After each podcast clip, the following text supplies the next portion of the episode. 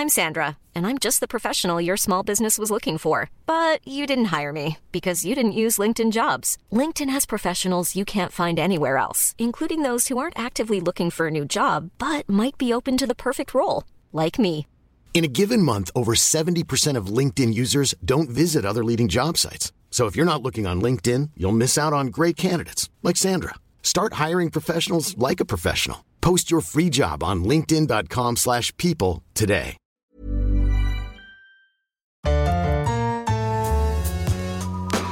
Pour moi, Cannes représente euh, un des plus grands festivals au monde du cinéma. Le chef-d'œuvre, comment vous connaissez mon nom? J'ai vu le début du film. C'est un scandale Un scandale Nous déclarons ouvert Le 70e Festival de Cannes. Salut à tous, c'est David Honora et c'est Séance Radio spéciale Cannes avec nos ciné épisode 7. Retrouvez-nous ici toute la quinzaine sur séanceradio.com et le réseau Binge Audio. Et euh, aujourd'hui, euh, eh ben, je suis avec Anaïs Bordage de BuzzFeed.com Salut et Andy Biquez d'Acreds.fr. Salut, Ça va bien? Très bien. on, a- on arrive un peu vers la, la fin du festival et, euh, et la fatigue se fait sentir quand même. Euh, moi, je l'ai commencé en retard et fatigué, donc euh, plus, ça, plus ça avance, euh, mieux je vais. Tu te mets au diapason Ouais. de, de la fatigue des autres. C'est assez contagieux. Et donc, bah, dans cet épisode 7, on va parler d'un film en compétition qui est Good Time des frères Safdie, un film de braquage sur lequel on, on- on va très vite revenir. Mais avant ça, on va essayer de parler un petit peu de Twin Peaks. Euh, Twin Peaks, euh, saison 3 de David Lynch, euh, qui présentait euh, au Festival de Cannes ses deux premiers épisodes. Pas en exclusivité parce qu'il a été montré Enfin, les, les deux premiers épisodes sont sortis il y a quelques jours et même les quatre premiers épisodes sont- Ouais. ont été diffusés sur Showtime. Et euh, malgré tout, euh, David Lynch était présent euh, pour une, présentation en grande pompe et assez émouvante. On a vu du coup ces deux premiers épisodes sur grand écran. Et puis je précise au passage que vous pouvez retrouver sur nos ciné une, émission d'une heure entièrement consacrée, à David Lynch et à Twin Peaks. Voilà. Mais avant ça, qu'est-ce que tu en as pensé, Anaïs? Euh, bah, Moi, j'ai trouvé ça génial. Je suis une grande, grande, grande, grande fan de Lynch et j'étais super contente euh, de pouvoir voir euh, des épisodes de Twin Peaks sur grand écran après euh, plus de dix ans d'absence euh, de David Lynch, euh, puisque son dernier film est sorti en 2006, je crois. Ouais, Inland Empire. Ouais, et je crois qu'il s'était un peu, un peu vexé parce que le film n'avait pas été très bien accueilli. Et donc là, ça fait vraiment plaisir de le voir faire son grand retour. Et vu l'accueil très chaleureux qu'il a reçu hier euh, pendant la projection, il avait l'air très ému. Et j'espère que ça va l'inciter à, faire, euh, à revenir, à faire d'autres films. Parce qu'il m'a manqué. On a vu euh, les larmes aux yeux euh, dans le grand théâtre Lumière. Mm. Andy, toi, euh, ces épisodes? Euh, ouais, c'était bien de le voir ému comme ça, c'était beau. Euh, c'était, même si c'est pas forcément cohérent pour Twin Peaks, c'est vrai que c'était euh, très agréable de pouvoir le voir sur grand écran à Cannes. Et c'était pas mal aussi, du coup, de le voir hier euh, sur grand écran à Cannes et de rentrer chez soi le soir et si on a un canal, euh, qui est- ce qui était le cas là où euh, je dors en ce moment, euh, de pouvoir revoir les épisodes à la télé, enfin revoir quelque chose qu'on vient de voir au Festival de Cannes, euh, une nouveauté cannoise fraîche, belle, et de le revoir tout de suite à la télé le soir. euh, des fois, on en a très envie, on attend pendant longtemps de pouvoir enfin revoir le film qu'on a découvert à Cannes. Le revoir tout de suite à la télé, c'était très étrange, très agréable. J'aime beaucoup après donc les deux épisodes. Euh, J'ai hâte de voir la suite. Enfin, moi, j'aime bien, euh, j'aime bien le film, ce qui n'est pas le cas de tout le monde. Euh, la saison 2, pas forcément autant, mais le voilà, film là, est c'est incroyable. et euh, là, bah, c'est vraiment bon. Il est pas comme tout le monde l'a déjà dit. Il est parti euh, vraiment loin. Moi, ça m'a rappelé. C'est très étrange, mais ça m'a fait personnellement, ça m'a beaucoup plu de penser à The Box de Richard Kelly, qui est un film que j'adore, pour cette nouvelle direction là qu'a pris qu'a pris Lynch pour la saison 3. Donc, euh, Il y a effectivement une, une sorte de boîte euh, carrée euh, étrange qui pas transporte voilà. des choses. C'est- Mm. pas précisément la boîte. La boîte a pas le. Il y a plus de, de- la boîte de The Box ressemble plus à des boîtes de, par exemple, de Mulholland Drive euh, Ouais. ou de Fargo des- saison des 3 par exemple. ouais. Ouais. Mais euh, mais euh, c'est vrai qu'il y a aussi cette, il y a aussi une boîte d'ailleurs dans cette saison 3, mais c'est pour d'autres raisons. Euh, une, perception, enfin une, une approche du surnaturel euh, qui, qui m'a qui m'a euh, fait penser un peu à Kelly. Voilà, donc ça c'était euh, c'était Twin Peaks. Euh, on va on va pas s'étendre dessus euh, parce que je vous le rappelle, donc il y a une, une émission d'une heure de nos ciné sur sur ce cher monsieur David Lynch.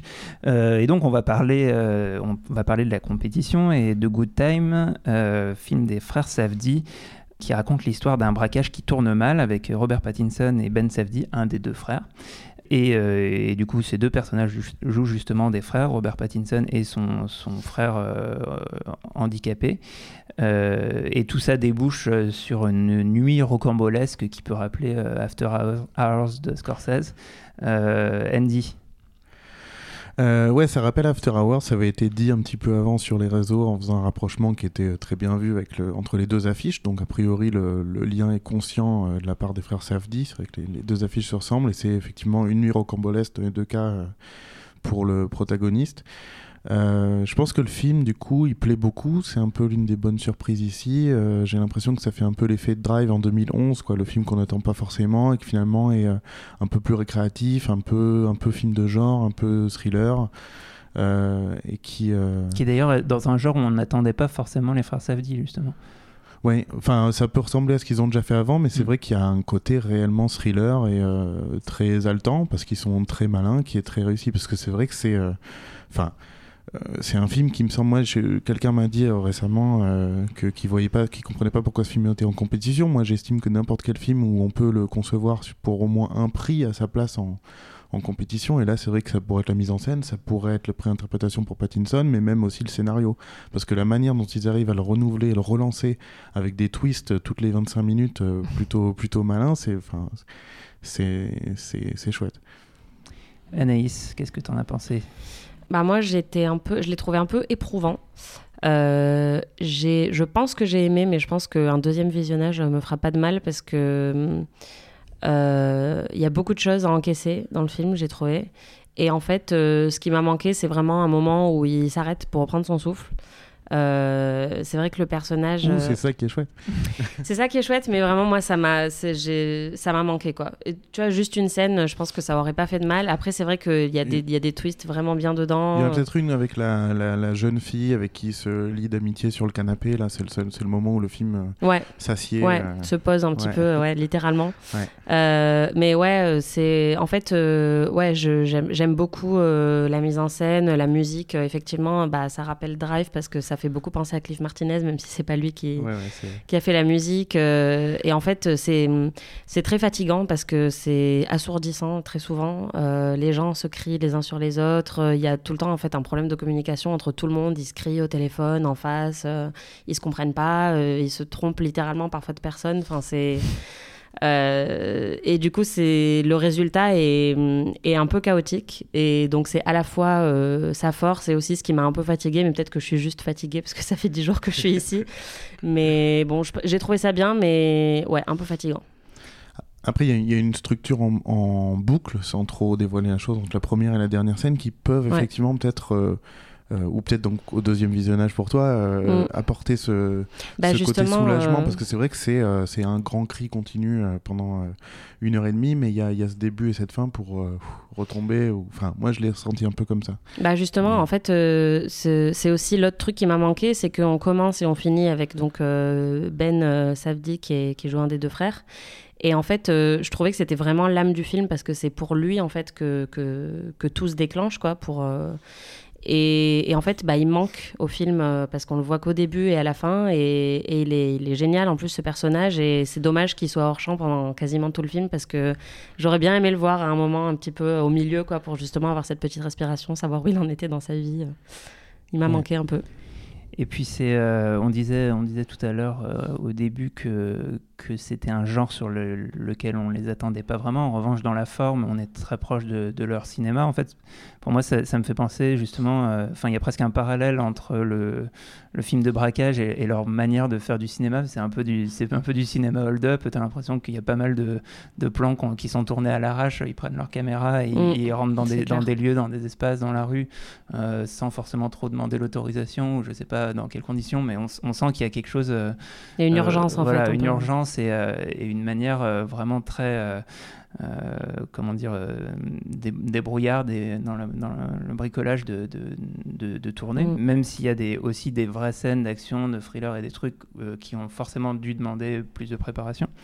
Et juste pour les, resituer un peu les, les CFD, donc ce sont deux jeunes New-Yorkais qui font euh, presque ce qu'on peut imaginer du cliché du cinéma indépendant new-yorkais. Ils ont, ils ont commencé avec un film, tout ça va me permettre de sortir mon plus bel accent anglais. Leur premier film s'appelle The Pleasure of Being Robbed, euh, le plaisir de se faire, euh, de se faire voler, et qui suit une, une, jeune fille qui qui, qui adore euh, piquer un peu tout ce qu'elle trouve euh, et qui va l'emmener euh, dans, un, une sorte de pseudo road trip un peu loin de New York. Et, l'autre particularité de, de, leur film c'est que ils, sont ils se mettent souvent aussi de l'autre côté de la caméra l'un ou l'autre.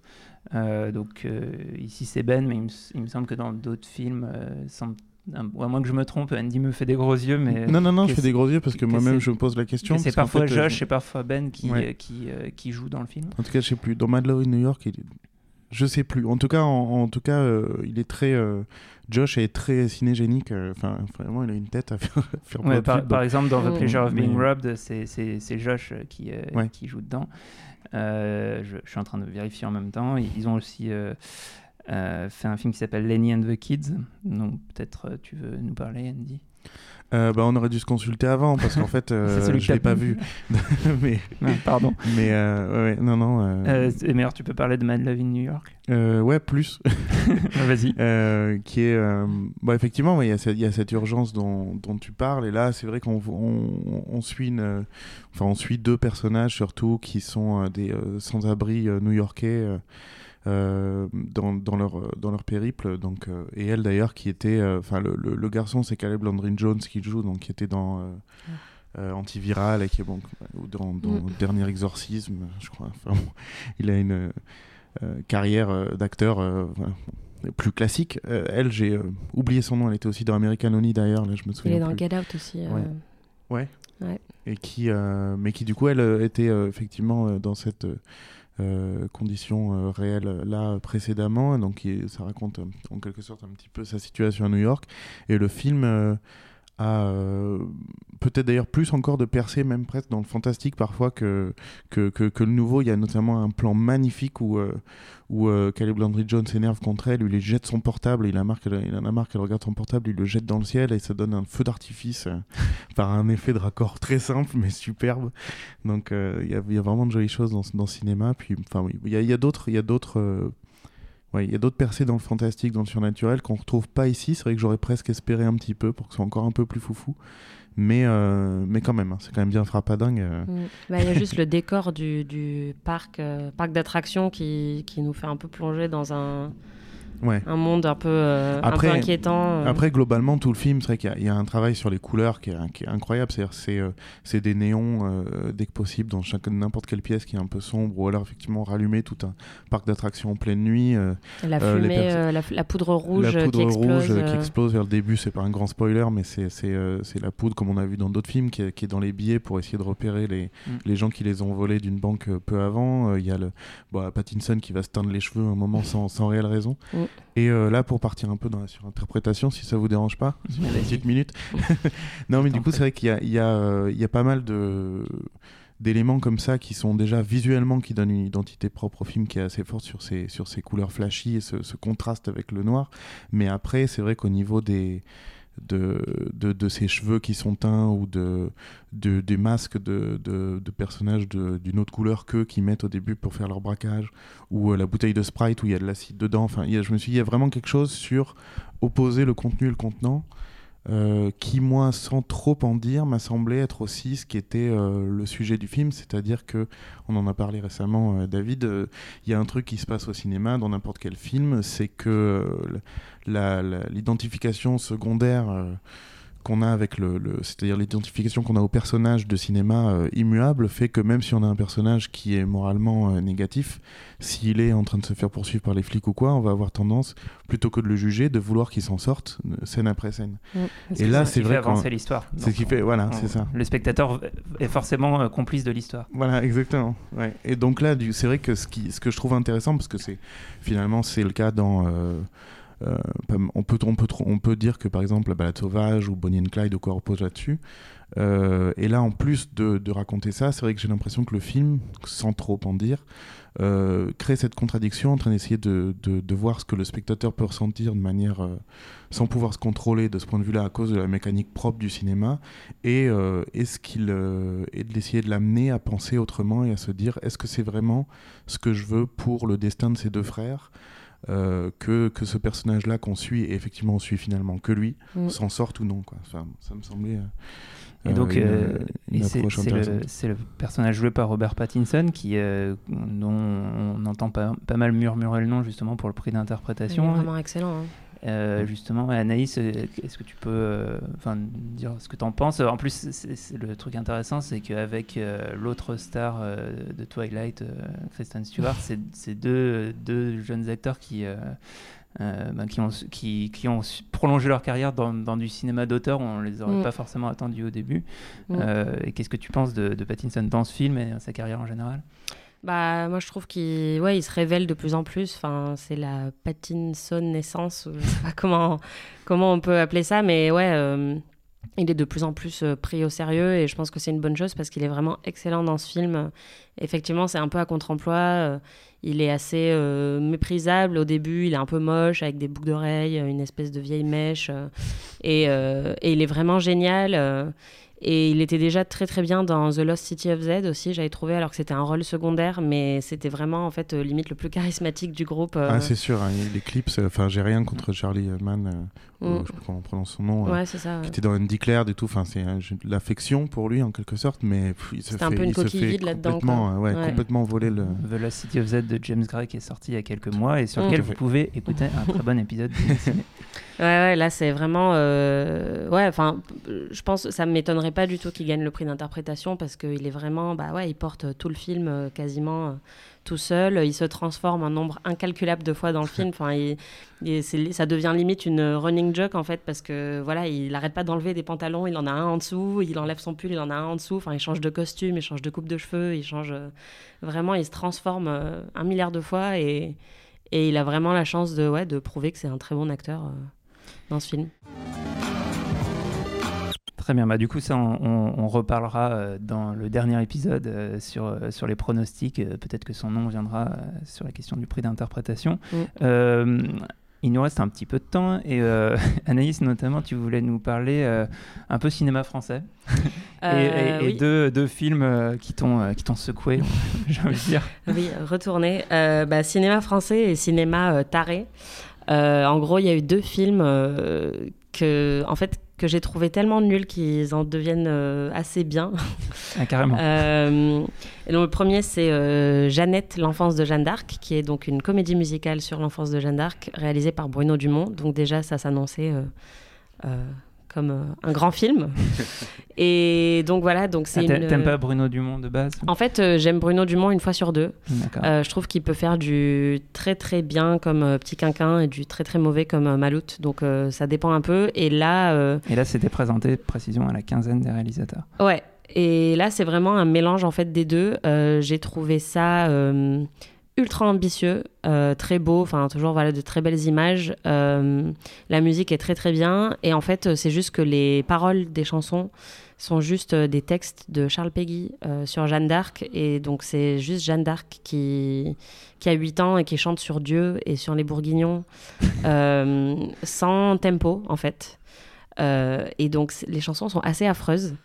Mais en fait, je suis arrivée à un point dans le film où j'étais morte de rire, quoi, parce que c'était tellement horrible que ça en devenait assez beau. Et euh, au moins, ça a le mérite d'être complètement taré. Et j'aime bien quand les films sont complètement tarés. Donc, euh, je dirais pas que c'est entièrement réussi, mais ça m'a bien fait marrer. Et je pense que je le reverrai euh, pour rigoler un bon coup. Je pense que c'est un, film culte euh, dans les 30 prochaines années Il y a un fort potentiel, ouais. Franchement, euh, c'était marrant et ouais, je, ça m'a pas trop plu pendant, mais en fait, en sortant, je me suis dit qu'au final, euh, c'était assez ambitieux pour, pour être respectable, quoi. D'accord. Et donc, tu avais un autre film français qui t'a. Et ouais, le deuxième, c'est L'amant double de François Ozon, qui sort aujourd'hui, d'ailleurs, le 26 mai. Euh, et donc, euh, c'est une histoire euh, assez érotique. Enfin, c'est un thriller érotique qui vire un peu dans l'horreur euh, par moment. Et c'est ultra trash.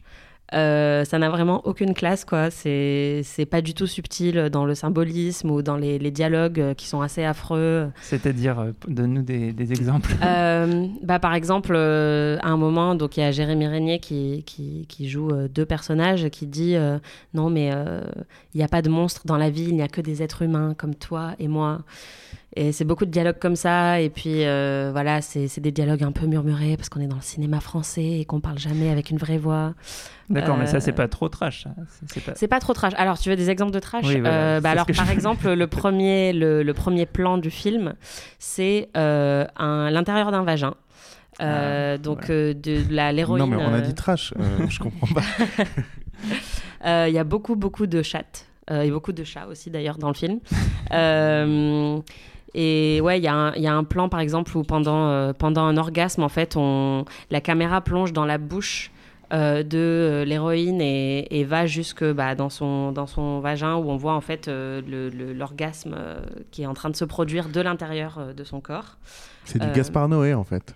Un peu, ouais. Mais euh, du coup, euh, du point de vue de la femme, donc c'est toujours un petit peu plus cool que Gaspard Noé qui s'intéresse beaucoup plus à la bite qu'à la chatte. Ah oui, non, il n'irait pas dans l'autre euh, côté. Non, donc, mais- donc là, au moins, oui, ça a le mérite de montrer un orgasme féminin, ce qu'on voit pas beaucoup ni à la télé ni au cinéma. Et puis voilà, il y, a des- y a un moment où il y a une espèce de. Genre, en fait, je peux pas trop en dire, mais bon, voilà, il y, a des- y a du sang, euh, des choses qui, qui sortent un peu de partout. Ah si, il y a un cuni euh, où en fait euh, la, la fille est à ses règles et, et euh, bah, on lui fait un cuni, donc en fait il relève la tête et il a du sang partout sur la bouche. euh. Ah, c'est- je, je crois bien qu'on est au Festival de Cannes. Voilà. Euh, donc c'est voilà, c'est beaucoup beaucoup de scènes comme ça. Il y a énormément de scènes de sexe euh, qui sont euh, dans l'ensemble assez érotiques, mais parfois un peu limite sur euh, le consentement en fait. Euh, voilà, les personnages disent non, non, je veux pas, je veux pas, et, et euh, bah, ça se passe quand même, donc c'est un peu limite. Mais voilà, c'est beaucoup, beaucoup de sexe, euh, c'est du gore. euh, Et du coup, qu'est-ce qui fait que. Enfin, moi, je suis peut-être passé à côté, hein, mais j'ai l'impression que ça n'a pas fait scandale non plus. Mais quand tu décris ces scènes-là, ça aurait pu être avec le public canois qui a parfois un peu tendance à se. À chercher le scandale ou à, à hmm. à avoir Le public canois qui pourtant en a vu d'autres normalement, euh, on a- on n'en est plus à être Ben, choqué par. euh, C'est-à-dire, Il y en a un ouais, il y a- y peut-être les journalistes qui sont là tous les ans, mais après il y a aussi Ouais. donc les invités, les projections de gala qui, qui font peut-être pas tous les films, qui en voient pas énormément, qui et qui des fois vont euh, euh, être un peu, voilà, être un peu bousculés par tel ou tel film. Mais là, c'est vrai que quand tu décris ça, c'est vrai que ça pourrait être le film qui fait un peu jaser, mais j'ai pas l'impression en fait. Bah en fait ça fait tellement euh, ça fait tellement euh, film B que je sais pas si les gens en, en fait vont prendre vraiment la peine de de, de s'énerver dessus quoi. Euh, mais oui, enfin c'est comme euh, elle l'année dernière qui avait beaucoup fait euh, fait parler euh, après à sa sortie. euh, Ouais, là, euh, Love cas. aussi de, de Gaspard Noé. euh, là, Mm.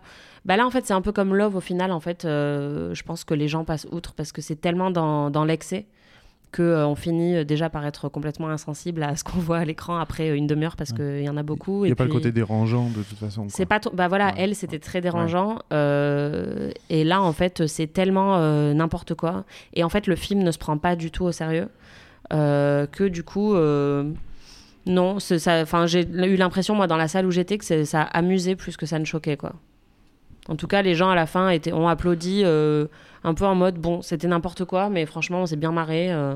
Les gens font OK, euh, signe, ils sont partis. ouais voilà. Franchement ouais j'ai pas ressenti un gros un air de scandale quoi. Et du coup, Andy, alors on peut, on peut parler rapidement de- d'un autre film de la compétition euh, qu'on a vu, euh, qui est euh, Une femme douce de Sergei Losnitsa, un film ukrainien de 2h30, qui raconte quoi?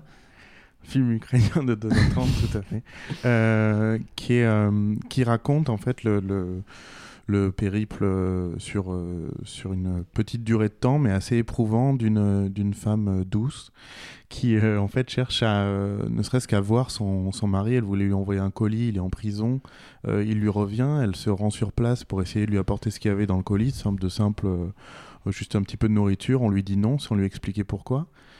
Et euh, dans cette ville euh, qu'ils appellent une ville de prison, avec euh, tout ce que ça peut avoir de, de, de terrifiant en fait, où les, où les gens, même si Losnitsa va essayer de contredire un petit peu ça pour pas être complètement dans une misanthropie totale, euh, il y a quand même beaucoup de gens malveillants autour d'elle.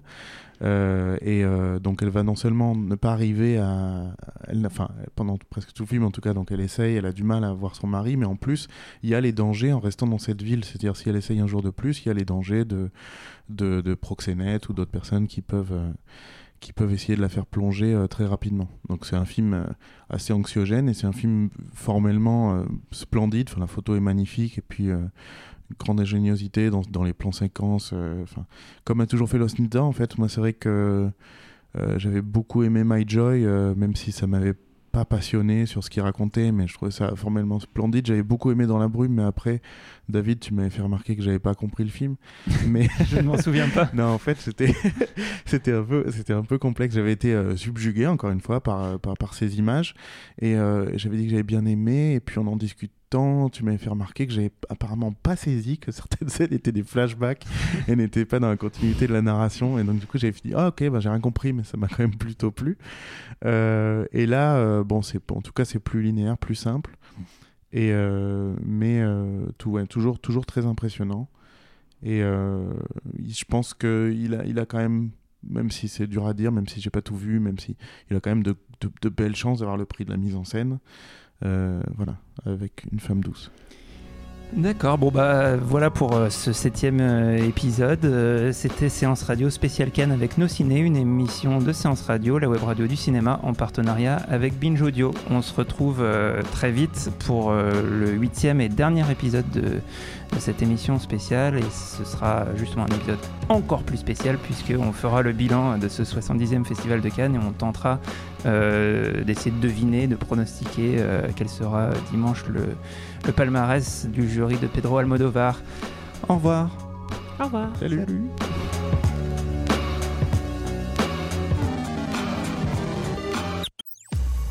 Salut à tous, c'est César Monterol. Vous en avez marre lors d'un apéritif dînatoire de ne pas avoir d'anecdotes croustillantes à partager autour d'une bonne saucisse cocktail? Eh bien vous avez de la chance. Si vous vous demandiez ce qu'est un Deus Ex Machina ou même pourquoi on mange du popcorn au cinéma, eh bien toutes les réponses à ces questions, c'est dans le pavé dans la toile de Séance Radio, disponible en podcast sur iTunes, SoundCloud et toute autre appli dédiée. Elle est pas belle la vie?